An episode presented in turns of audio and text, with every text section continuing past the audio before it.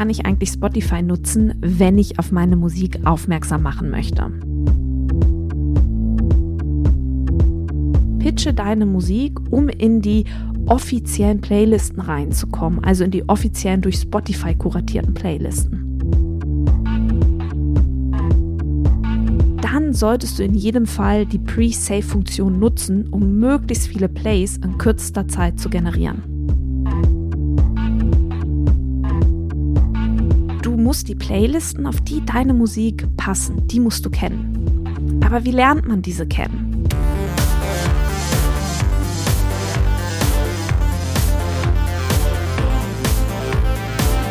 Hi und herzlich willkommen zum Podcast von Raketerei. Ich bin Imke Machura, ich wohne in Hamburg und mein Herz schlägt für Musik. Ich habe meine Leidenschaft zum Beruf machen können. Ich promote, ich bucke, ich manage ein Indie-Label. Ich bin Macherin. Ich bin eine von wenigen und ich frage mich schon lange, warum.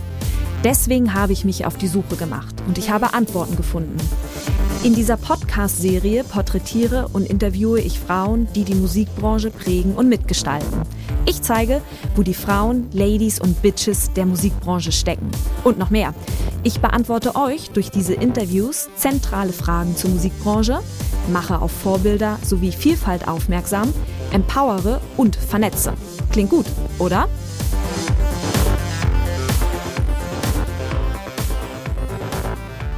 Immer dann, wenn ein Release ansteht und wir im Rahmen der Raketerei über Promotion-Möglichkeiten sprechen, dann kommt in jedem Fall immer die Frage, Mensch Imke, wie kann ich eigentlich Spotify nutzen, wenn ich auf meine Musik aufmerksam machen möchte?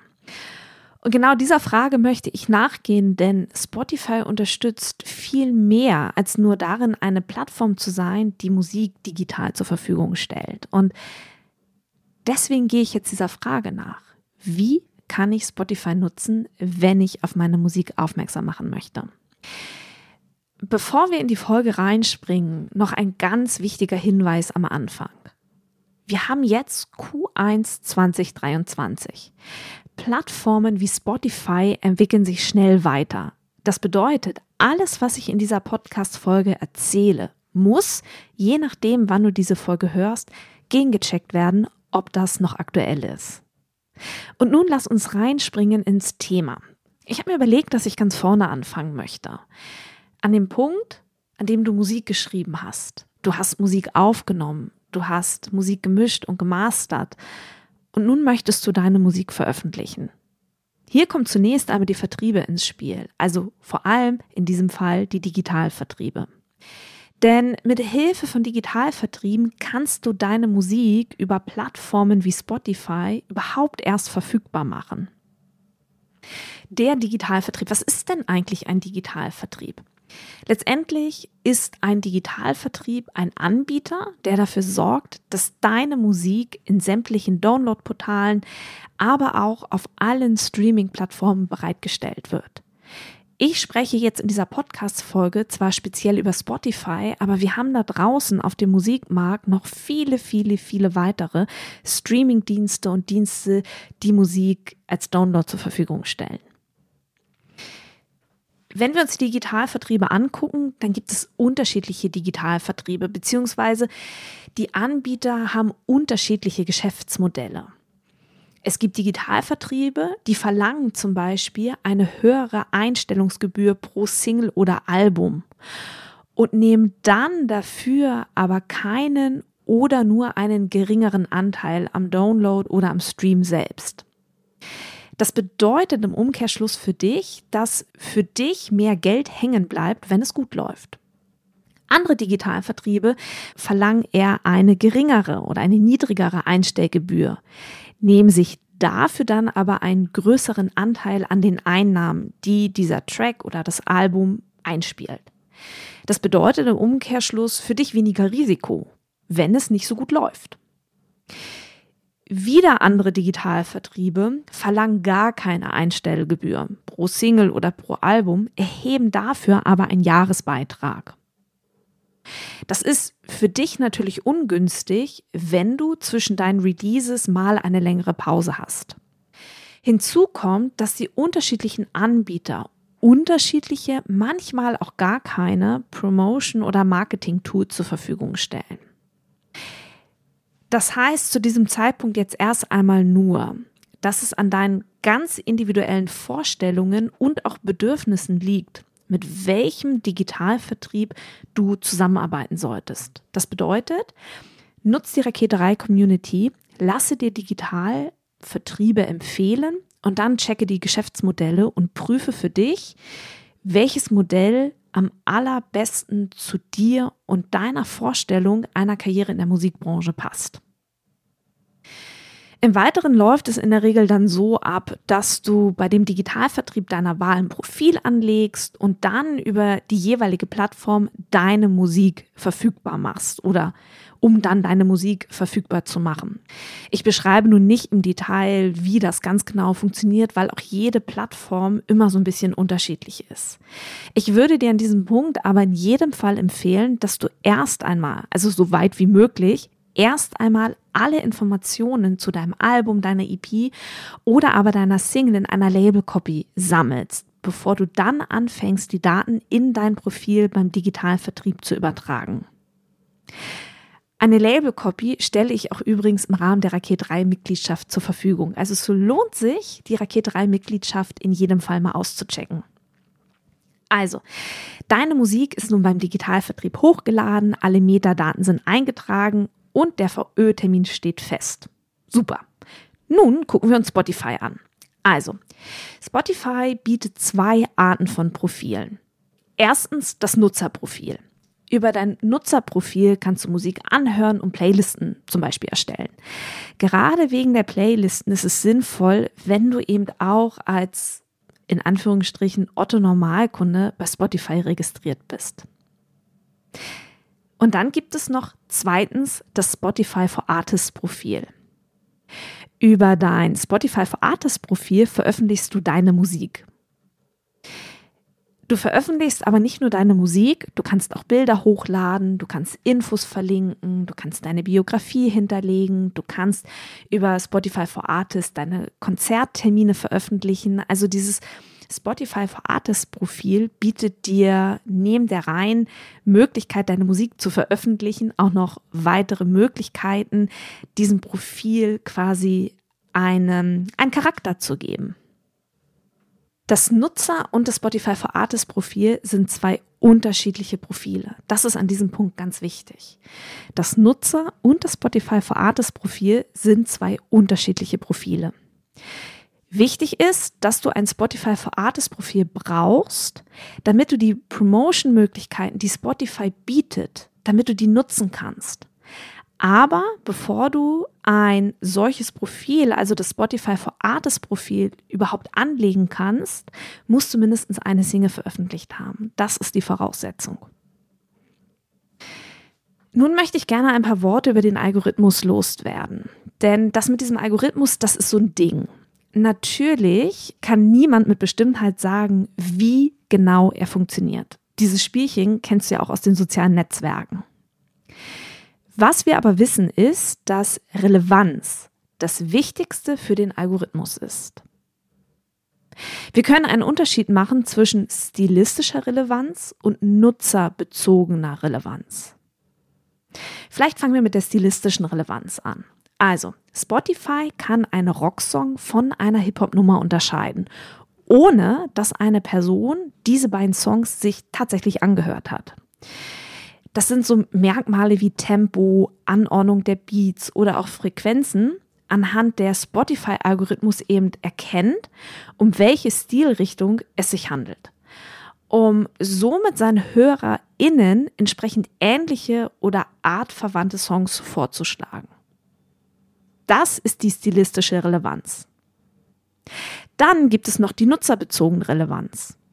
Und hier muss jetzt ganz genau hingehört werden. Ich versuche es so deutlich wie möglich zu erklären. Der Algorithmus merkt sich, welche anderen Bands sich HörerInnen einer bestimmten Band sonst noch so angehört haben und schlägt diese wiederum anderen HörerInnen vor, die sich jene bestimmte Band angehört haben. Okay, das äh, war jetzt sehr kompliziert. Ich versuche es nochmal mit anderen Worten zu erklären. damit du wirklich diese nutzerbezogene Relevanz verstehst.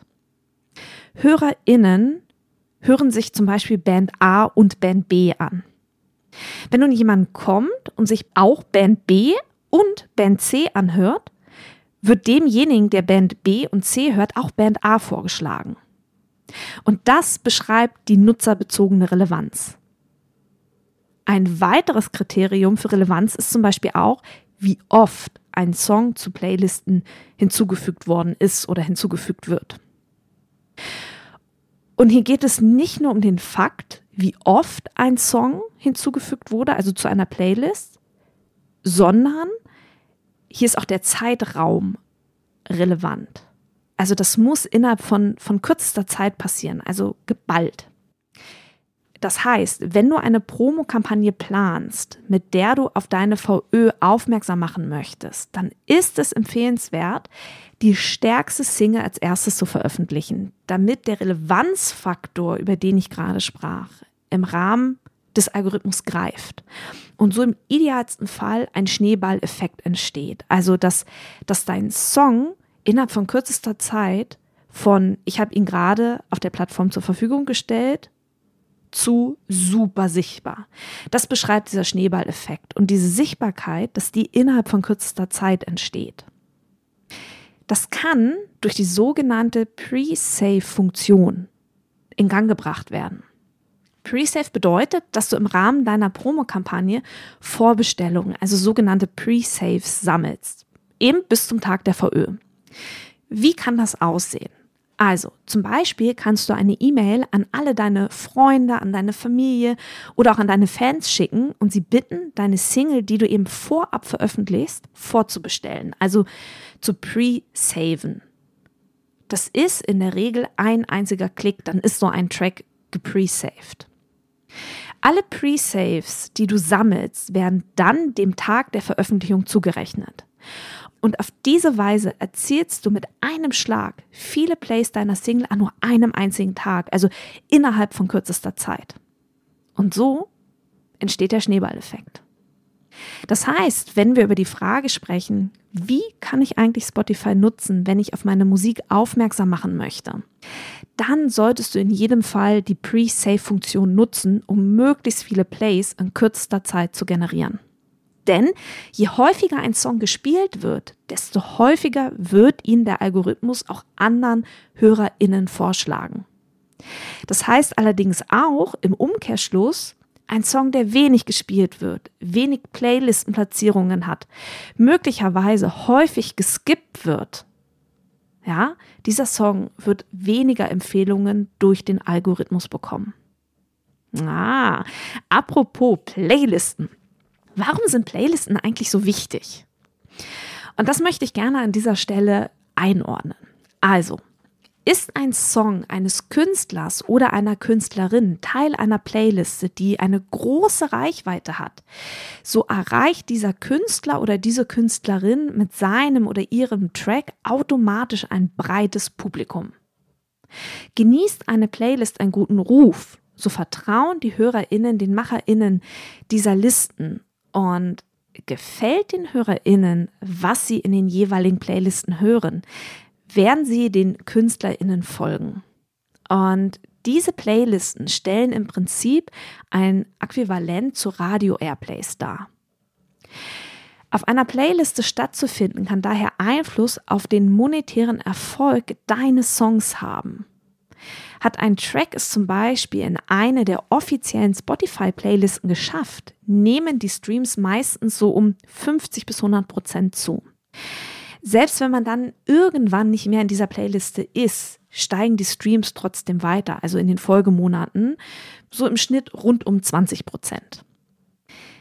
Es gibt unterschiedliche Parameter, nach denen die Songs in Playlisten zusammengestellt werden. Und das ist jetzt wichtig. Es gibt unterschiedliche Parameter, nach denen die Songs in Playlisten zusammengestellt werden. Also, erstens, von den Streaming-Anbietern selbst erstellte und von den MitarbeiterInnen kuratierte Playlisten. Das ist der erste Parameter.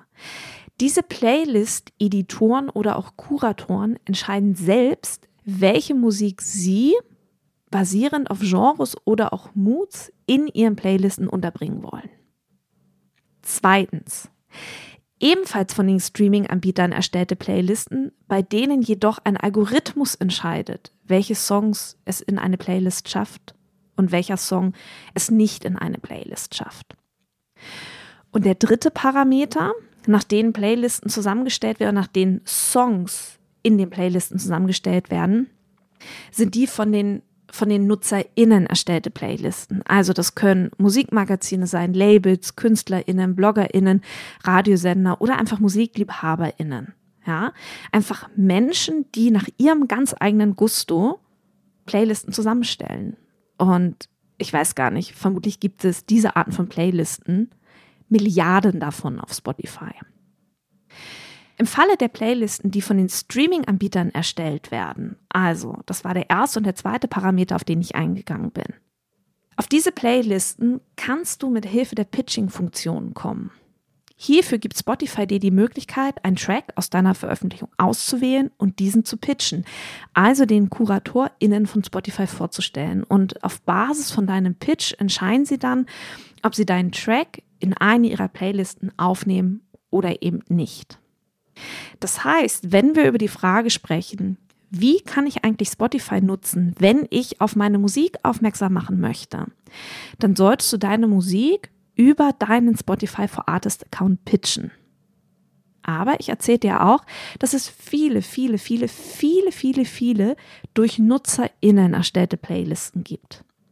Auch diese Playlisten sind nicht außer Acht zu lassen, denn die durch Spotify kuratierten Playlisten sind recht kurzlebig. Das heißt, ein Song kommt auf eine solche Liste und er kann innerhalb von wenigen Tagen auch aus dieser Liste direkt wieder verschwinden. Kann, muss nicht. Die Playlisten, die durch NutzerInnen erstellt werden, die sind da deutlich langlebiger. Da kann es durchaus vorkommen, dass Tracks wochenlang Teil dieser Playliste sind und fleißig Streams sammeln. Aber wenn ich gepitcht habe, wie komme ich denn dann zusätzlich noch auf eine von irgendwelchen NutzerInnen kuratierten Listen? Weil das Pitch-Formular, das ist ja nur ausgelegt, um auf die durch Spotify kuratierten Listen zu kommen. Wenn du auf eine Playliste von den NutzerInnen kommen möchtest, hier ist deine Spürnase gefragt. Du musst die Playlisten, auf die deine Musik passen, die musst du kennen. Aber wie lernt man diese kennen? Du kannst sie über dein privates Nutzerprofil suchen und wenn du eine passende Liste gefunden hast, geht es darum, den privaten Kurator oder Kuratorin ausfindig zu machen. Und das gelingt dir in der Regel über Google oder zum Beispiel die sozialen Netzwerke. Und hast du den oder diejenige gefunden, die die Liste pflegt, schreibst du sie an, schreibst du ihn an und bietest deinen Track an. Generell ist eben wichtig zu verstehen, wenn es um Playlisten geht, dass wir weggehen von den Hörgewohnheiten, die uns die CD beigebracht hat. Also, dass man einem einzigen Künstler, einer einzigen Künstlerin viel Zeit widmet. Und wir bewegen uns durch diese Playlisten, die Spotify ins Leben gerufen hat, bewegen wir uns wieder zurück zu den Radiohörgewohnheiten. Das ist aber nicht nur von Nachteil, weil so gerade kleinere und noch unbekanntere MusikerInnen die Möglichkeit bekommen, gehört zu werden. Aber noch einmal zusammenfassend zur Frage, wie kann ich eigentlich Spotify nutzen, wenn ich auf meine Musik aufmerksam machen möchte? Der erste Punkt, auf den ich eingegangen bin, heißt, sammle Pre-Saves. Also über Social Media, Lass du sie im Rahmen deiner Medienarbeit einbinden von deinem Promoter oder deiner Promoterin oder binde diesen Pre-Save-Link, dass die Leute pre-saven können, in deine Medienarbeit ein. Biete über dein Newsletter deinen Fans die Möglichkeit, diesen Pre-Save-Link zu klicken. Zweitens, pitche deine Musik, um in die offiziellen Playlisten reinzukommen, also in die offiziellen durch Spotify kuratierten Playlisten. Und drittens, Erstelle entweder Playlisten selbst und verteile diese über deine Kanäle oder aber stelle deine Musik von Spotify unabhängigen KuratorInnen vor und komme auf diese Weise in Playlisten, die langfristiger sind. Herzlichen Dank fürs Zuhören. Ich möchte zu guter Letzt noch alle Musikerinnen unter euch in die Facebook-Gruppe Raketerei Backstage einladen. Hier findet über den Podcast hinaus weiterer Austausch zu Musikbranchenthemen statt. Auch veranstalte ich in dieser Facebook-Gruppe regelmäßig Facebook Lives, in denen ich weiteren Input gebe. Hin und wieder habe ich auch Frauen aus der Musikbranche zu Gast, die uns einen Einblick in ihre Tätigkeitsbereiche geben, damit wir eben alle verstehen, wie die Musikbranche denkt und funktioniert. Die Gruppe heißt Raketerei Backstage und alle Musikerinnen unter euch sind herzlich eingeladen. Abschließend bleibt jetzt noch der Hinweis, wenn du eine Frage auf dem Herzen hast rund um das Thema Selbstvermarktung in der Musikbranche, so schicke mir deine 90-sekündige Sprachnachricht an die 0160 4395903. In diesem Sinne, bleibt mir gewogen, eure Imke.